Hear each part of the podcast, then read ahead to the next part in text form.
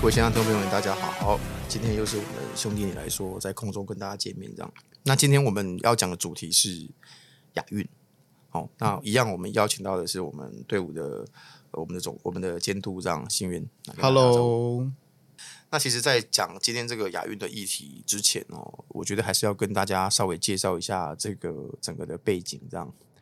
那其实这一次的二零二三年的杭州亚运，其实。本来应该是在去年就要举办的啦，但是因为疫情的关系延到今年这样。那其实这个亚运呢，其实呃，它其实是非常特别的，因为它是第一次是在奥运体系底下的运动会这样。好，那会有这样子的区别，其实在于说，杭州亚运它是 IOC 国际奥委会他们这个体系底下所举办的这样，所以这个其实就是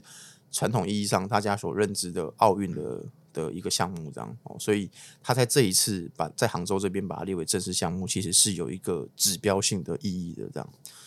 那过去呢，呃，有过一些电竞的示范项目，哈，或者是呃正式项目，其实它都并不是 IOC 这个国际奥委会底下的的赛事啦，它比较是说像亚洲奥林匹克理事会 OCA 这样子的单位，他们去举办的。那基本上有有几个赛事，一个是在二零一三年韩国的仁川。还有二零一七年在土库曼斯坦的阿斯哈巴德，哦，那这个都是呃亚洲室内暨武术运动会这个单位所去举办的比赛，这样。那这些并不是在奥委会底体系底下的赛事，这样。那比较近期的呢，是在二零一八年在印度尼西亚的雅加达的亚运，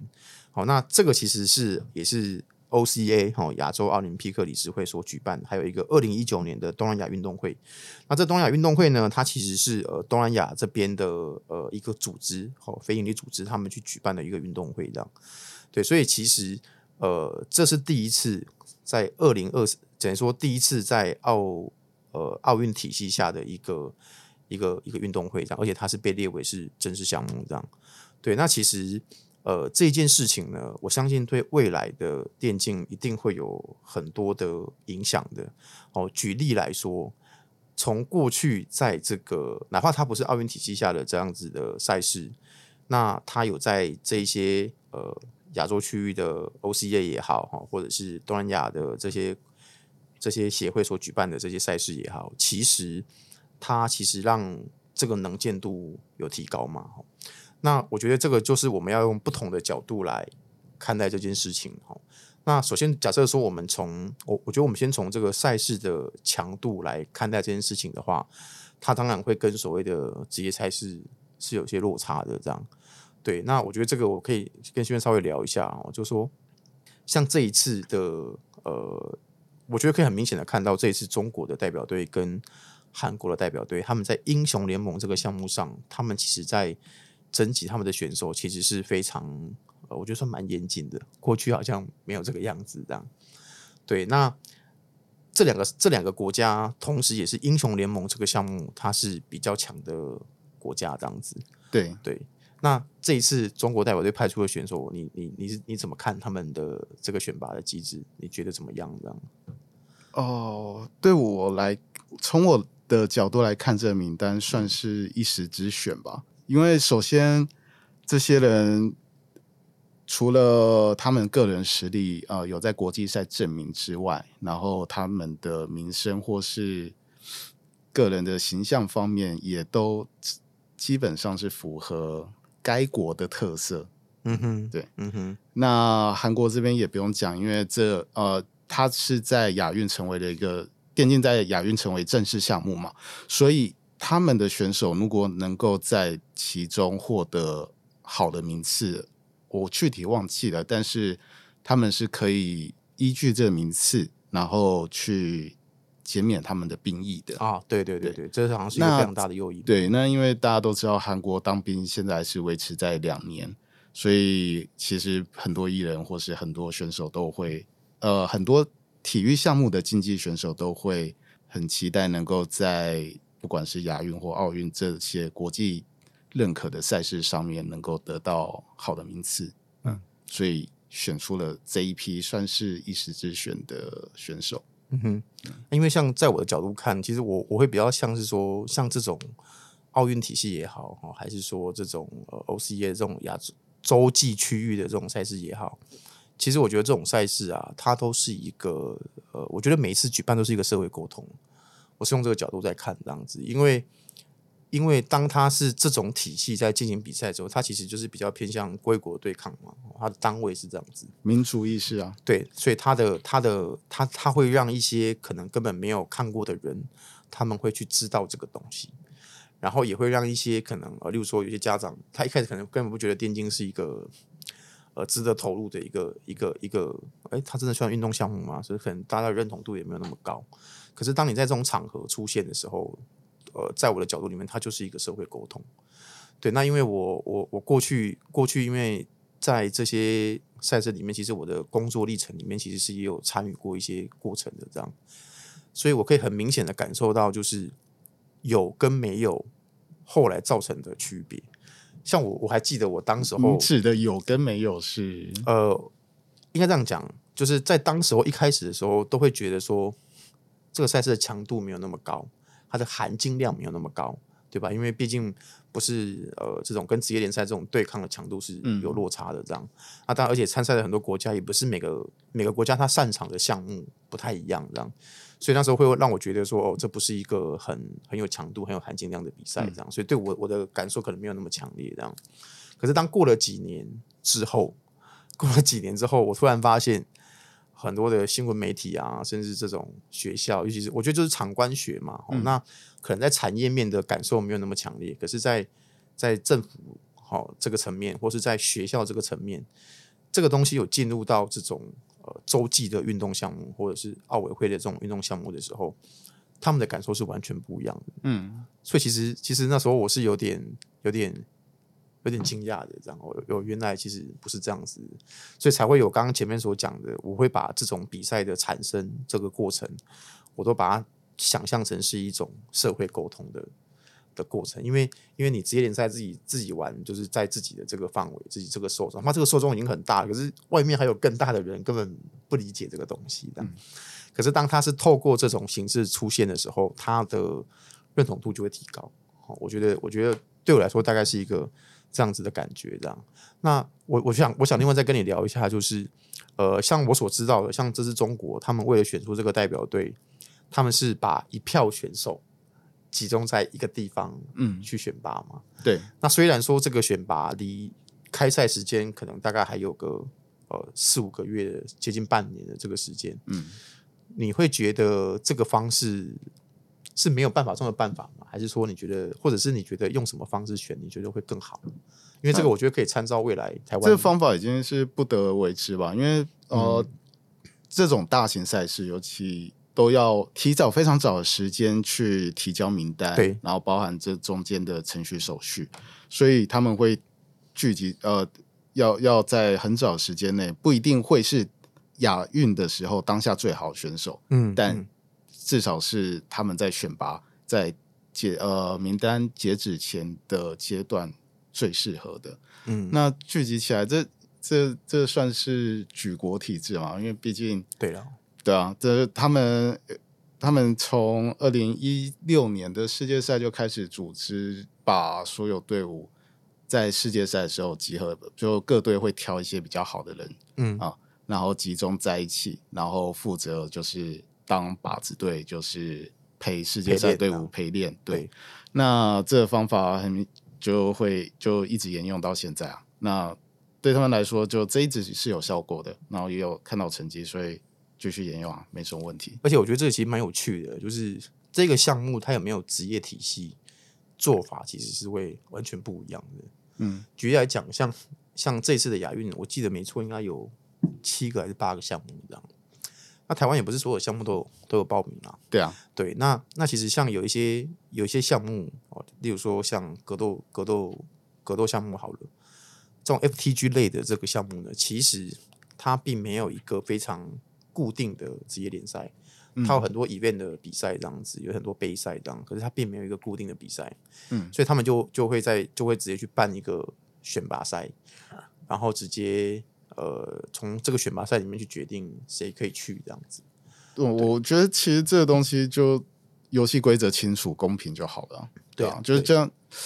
嗯、呃，可能比较接近的例子是像网球吧，就是网球它它的职业联赛是世界，它杯赛形式的嘛。对，但是在呃奥运或亚运选拔的时候，基本上是看积分，嗯、呃、嗯，就是看它的排名为主，嗯，然后当然有一例一些例外情况，比如说呃，像像台湾就双打没有选最好的选手 啊、呃，选了对类似这样的情况。嗯嗯，那这当然还是会有，但其实只要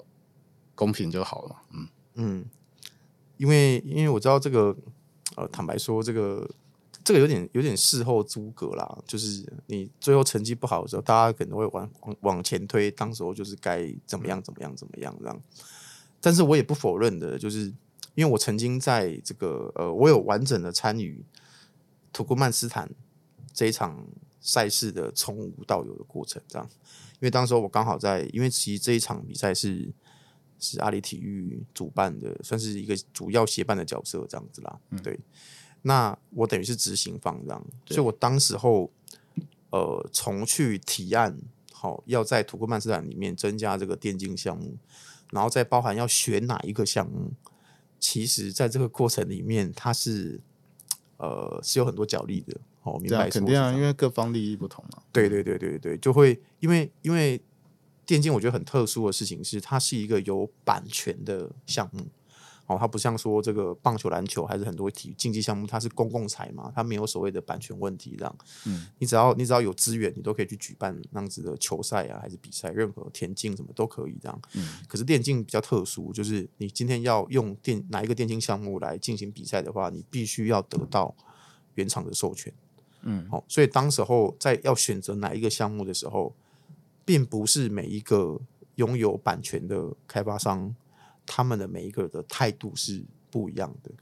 那当然，这里面也会牵扯到说，呃，你你会因为因为毕竟这个项目是开发商制作的一个一一款游戏，那你要进行比赛的时候，你是需要官方很多的一些支持的，这样有些技术上的支持，嗯，跟配合这样。对，所以当时候在那个项目的过程里面也是。呃，我也是见识到很多很很疯狂的事情，这样其实有点超出我的想象。不过那个体验是非常有趣的，而且包含在那个那个地方办比赛，也是一个让我呃毕生难忘的一个过程。这样，我可以跟大家分享一些小故事啦。哦，就大家都可以去搜寻土库曼斯坦这个国家哦，它是一个呃永久中立国这样啊，它目前是永久中立国，然后在中亚这样。嗯对，那它其实是前苏联呃分裂出来的独立的国家，这样。对，那他们的体制就是呃，我那时候也是听我同事啊，因为他们要对接一些工作的时候就，就就发现很多很很很神奇的地方，这样。就他们真的就是 king，就是那不是什么总统、总理，他是国王哦。然后真的就是有至高无上的权力的这样。对，然后我当时候一下飞机的时候就发现，哎，这不是这个沙漠，但前面都有调查过，所以你现场看到的时候还是觉得很很很震惊这样。嗯，对，然后这个沙漠国家里面呢，我就看到呃放了有超多喷水池，然后有很多很漂亮的地方这样，然后那个马路那个马路哦，它感觉平常是没有车开的，你知道吗？超级亮，很漂亮的那种亮这样。然后我竟然看到有人在。柏油路上面拖地，在上面拖地这样，所以我我当时候的感觉就是，他们他们基本上就是为了这个，他们这个地方的运动会，他直接呃盖了很多东西这样。哦，那我我我看到最疯狂，他直接盖了一条呃轻轨，嗯、对，类似像捷运的东西，然后可以让运动员可以在这个呃各个地方的球场，它可以比较方便去移动，就为了这个比赛这样，直接盖一个。这样的地方啊，那个那个这个国家就是有那个，如果没记错的话，应该是叫什么呃地狱之火，就是它就是啊对对对，地狱之门，地狱之门哦，它有一个坑这样子，嗯，然后就一直在烧嘛，对，所以他们就是以天然资源出口的为主要的一个一个国家这样。那我可以跟他分享另外一个小故事，我觉得非常非常神奇，因为当时我们在背景在在了解的时候就就知道说，因为到时候这个电竞的比赛是要转播的嘛。嗯，那你转播的话，就是需要网络啊。然后那时候我在想说，那这个地方它其实的网络并不是 free 的，这样哦，它是都是有限制的这样。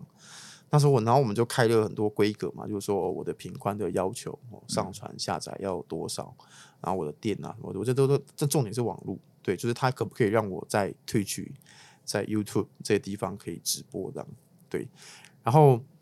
我们那时候就很紧张嘛，就是说我开给你，到底到底能不能做到的？然后到我们落地的前一两个礼拜前吧，我们就先到那边去了之后，就发现这网络还没有搞定。可是他们一开始都跟我们说是搞定了这样子，然后然后那时候没搞定嘛，我们就是很着急嘛，然后对方也很着急的，结果他们来的人是一些呃，好像是他们他们国家的一些通讯的部长。然后还有一些那个他们类类似像台湾这种中华电信的主要的这种电信业的总经理之类的这样。然后我看我后来跟他们，就是我们的团队在跟他们对谈的过程中，我发现他们比我们还紧张这样。那我后来就想说奇怪，怎么怎么就是怎么会这样这样？然后私下了解才知道说，如果这个事情没有搞定，他们是会被呃，就那时候他们跟我说的啦，就是。是真的要实行的，这样 真的要要头会落地的那一种。这样我那时候还还很还很 shock，是真的还假的？这样那后来这样左问右问，哎、是真的。然后然后然后这个事情后来怎么解决的呢？我觉得也非常的神奇。这样后来他们是从呃呃从军方那边拉了一条特殊的网路，这样。然后后来就是辗转才知道说，这是他们开国以来第一条对外的网路。然后没有限制的，超级荒谬的这样哦，所以那那那那一次的体验是让我觉得非常非常非常印象深刻，对，印象深刻。我我觉得可以在这个地方办一场电竞比赛，实在是太疯狂了这样。对，然后可以可以完成，然后顺顺利利的结束这样，我是我是觉得非常的对，非常非常特别一件。而且我在那那那时候在办比赛的时候，还遇到，因为台湾有派队伍来参加嘛。那我遇到呃带队过来的一些一些呃朋友，其实也是过去的同事，这样，他们也很意外，怎么会在这个地方看到我这样，嗯、所以我觉得那个那个感觉对我来讲是非常特别的。对，那因为我自己在里面执行啊，那所以看的角度会稍微比较不一样。然后我看到呃台湾的很多的媒体啊，有非常非常多的这种报道，这样。对，那因为我自己在里面工作，所以我我会有很多自己的感受跟看法嘛。那当然可能跟外面的人看起来是会真的角度是很不一样的，嗯，所以那个时候才会有前面刚跟你讲的，就是让我觉得说，哦，对我来讲好像只是只是执行了一个专案这样子，可是对于呃呃，可能另外一个地方的电竞的发展，它其实可能会有一些蛮蛮深远的影响，这样，嗯，对，所以这是让我，这是让我觉得很很呃，可能跟一开始在做这件事情的出发点跟想象它的。意义的时候就会有很多的不一样。那这个其实我下集想要我们再再来讨论呢。我觉得这个跟这个会让我感受那么强烈，就是那个教育这件事情这样。对，这个我们下一集可以来讨论这个问题。因为我觉得这些东西出现，就让教育那边有呃，我觉得是有连结的这样，衍生出目前的这个教育的一些状态跟现象这样。那这一次啊，这次呃，因为台湾的名单还没有确认嘛，对对啊，那。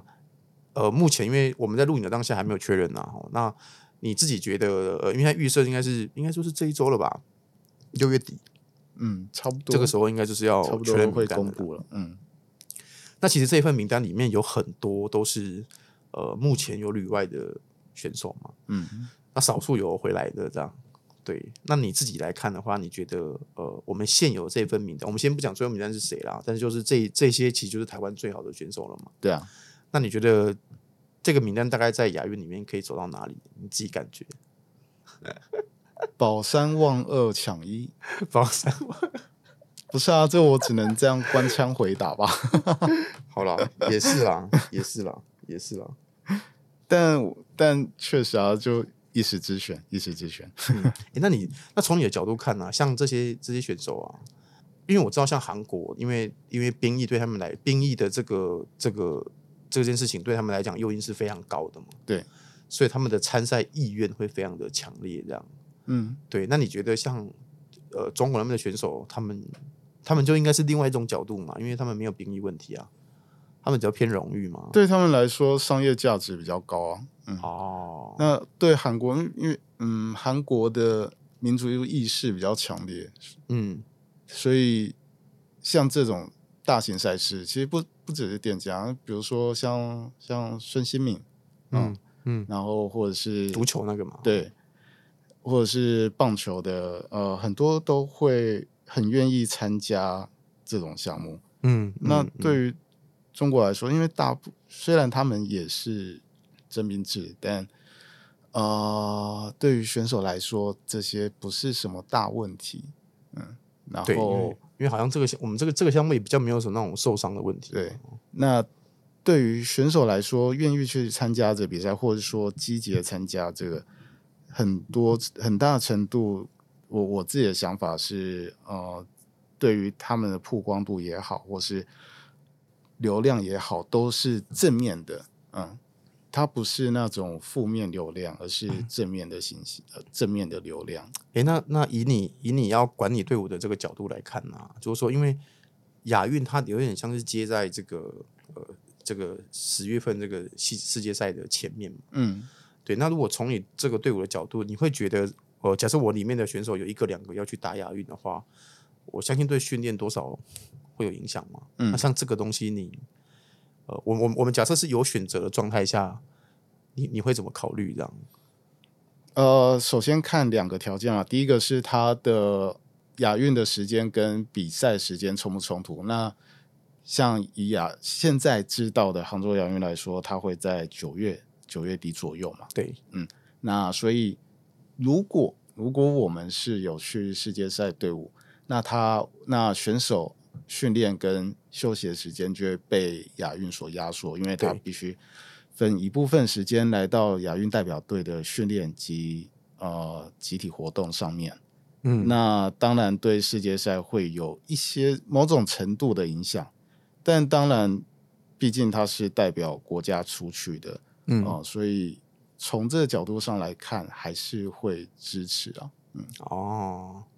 可是因为像你像你像呃像奥运好了，像过去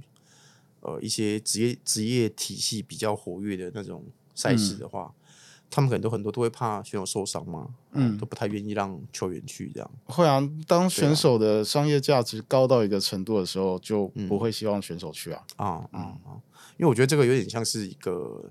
呃风，就是一个风险嘛。对啊，对啊，就要不要接受这个风险？很有名的例子，就像。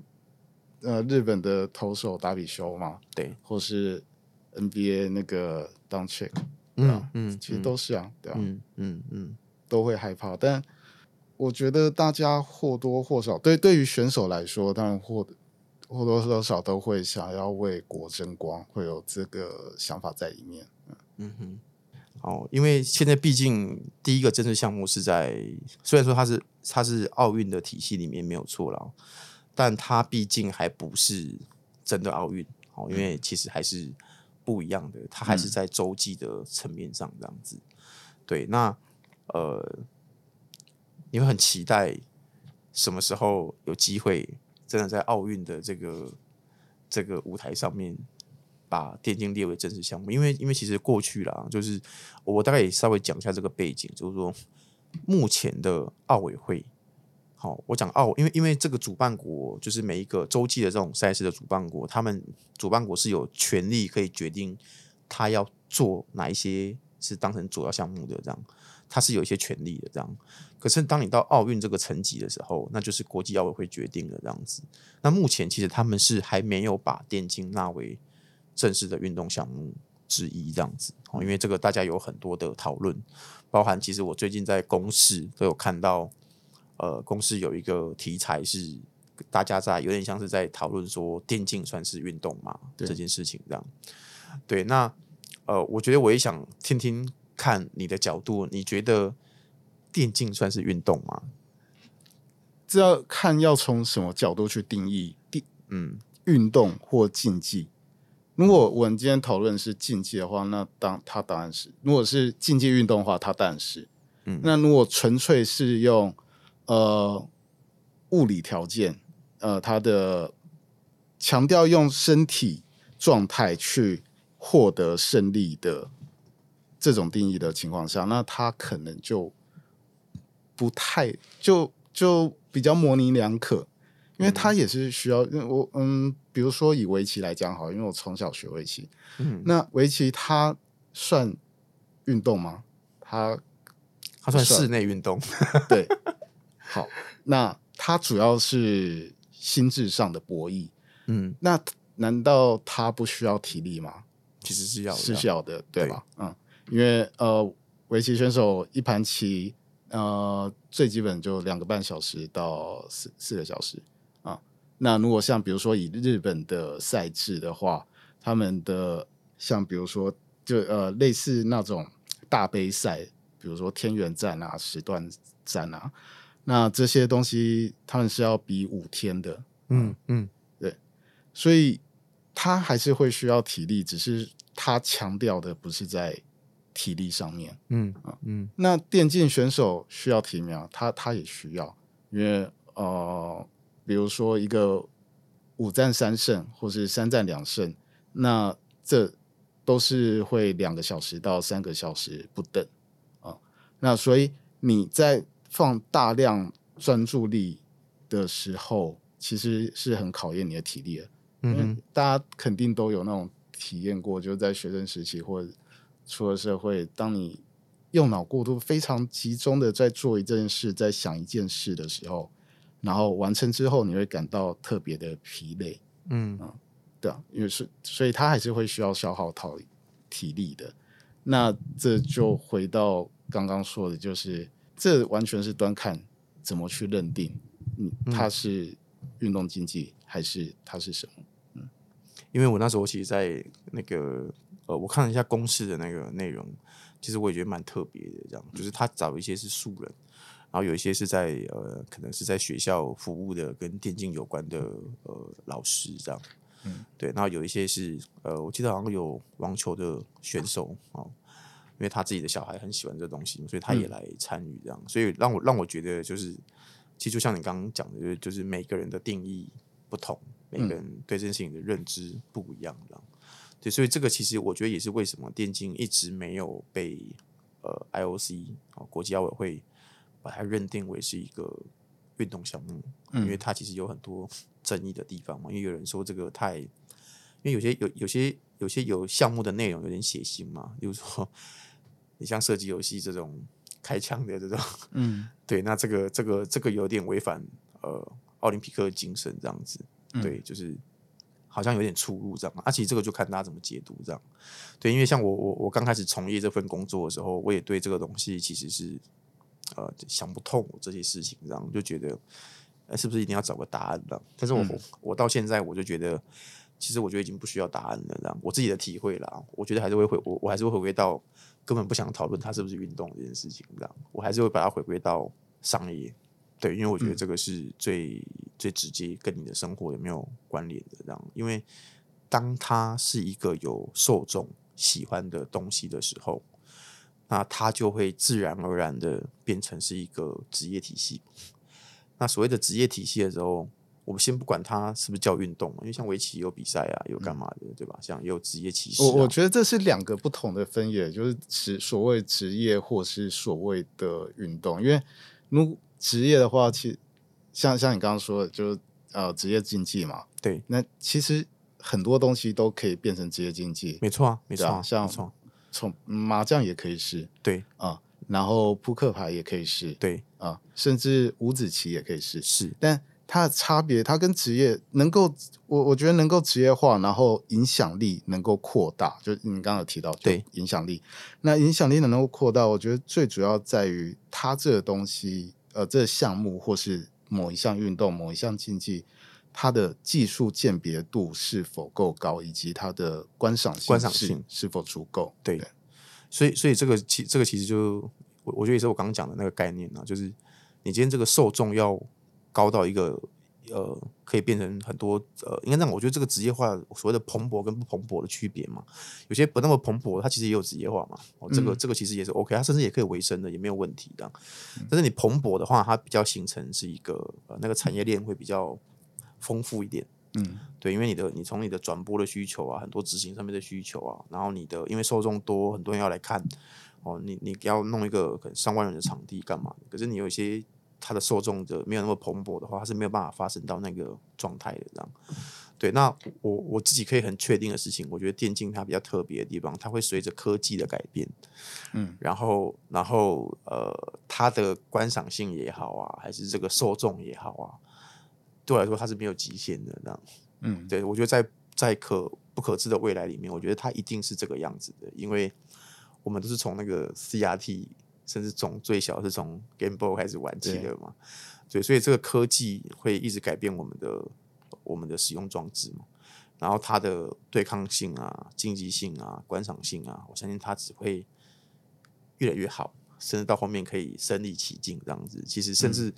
甚至国外都有一些用 AR 的比赛在在有已经有了，只是它 受众没有那么多，因为可能就像你刚我们刚提到那个观赏性没有那么好，或者它的技术的这个深度嗯没有那么的足这样，因为你那个技术深度不足的话就。看久就就是那样嘛，它的鉴别度鉴别度就没有那么高这样，对，所以呃，我我比较倾向大家不用去纠结这个问题啦，我觉得大家就是去享受这件事情就好了，这样，嗯、我们让时间让科技来看它后面会走到一个什么样子的状态，我其实蛮期待的，嗯、因为因为我觉得电子竞技这件事情已经，我觉得应该有十几年，我觉得没有这种呃超出想象的变化，我觉得。我觉得没有哦，我相信未来这个，我很期待 AI 可以可不可以改变这件事情，这样 对，就是以后我们的装置可以很酷。因为我最近看到那个 Apple 它新出的那个装置，其实让我很很讶异，这样就是、嗯、哦，原来这个装置已经可以做到这个程度。因为我有买另外一家的那个 VR 的，对，就是 Facebook 出的这样。那我看到 Apple 出的这个东西的时候，让我让我吓吓到，这样说哇，原来。已经到这个程度了，好像离那个电影好像真的不远了，这样对，所以很期待这个未来这个电竞可以走到哪一个高度了。我相信，如果他走到那个高度，我觉得他是不是运动也已经不重要了，就享受他吧。对啊，我我觉得喜爱这件事，然后有喜爱的族群这，这这很重要。就就像我们平常在在台湾不太会接触到，比如说板球或者是足球。哦啊、呃，就就这这些都算比较小众的，那甚至像像在呃印度有一个传统游戏叫卡蹦。啊，我有我听过，你知道，就就是他们就就像我们小时候用那个塑胶片，嗯，要就那是一个很奇妙的桌上游戏啊，对，就在当地是一个非常热门的，但是在其他地方没有，嗯，那它还是能够形成有体系的。职业赛事或是呃观赏度足够高，嗯，我还看过那个打巴掌的，对，那个那个猜拳打巴掌的，到后面他也有诶、欸、也有很多比赛，然后很吓人的这样，对啊，对，所以我觉得我觉得有些时候我到后面就已经不那么坚持这这些东西了，这些就让专业的去讨论就好了啦，就专业定义的去讨论就好，我觉得。我们活在这个这个生态里面，我们就享受这件事情，对，我觉得就好了。然后用一个比较健康、正面的方式去看待它，嗯、我觉得这样其实就足够了。这样，对。那我们今天讨论我们这个亚运的这件事情哦，跟各位分享一下我们自己的见解跟看法，这样。好、嗯，那谢谢新渊，好，谢谢各位，谢谢大家，谢谢。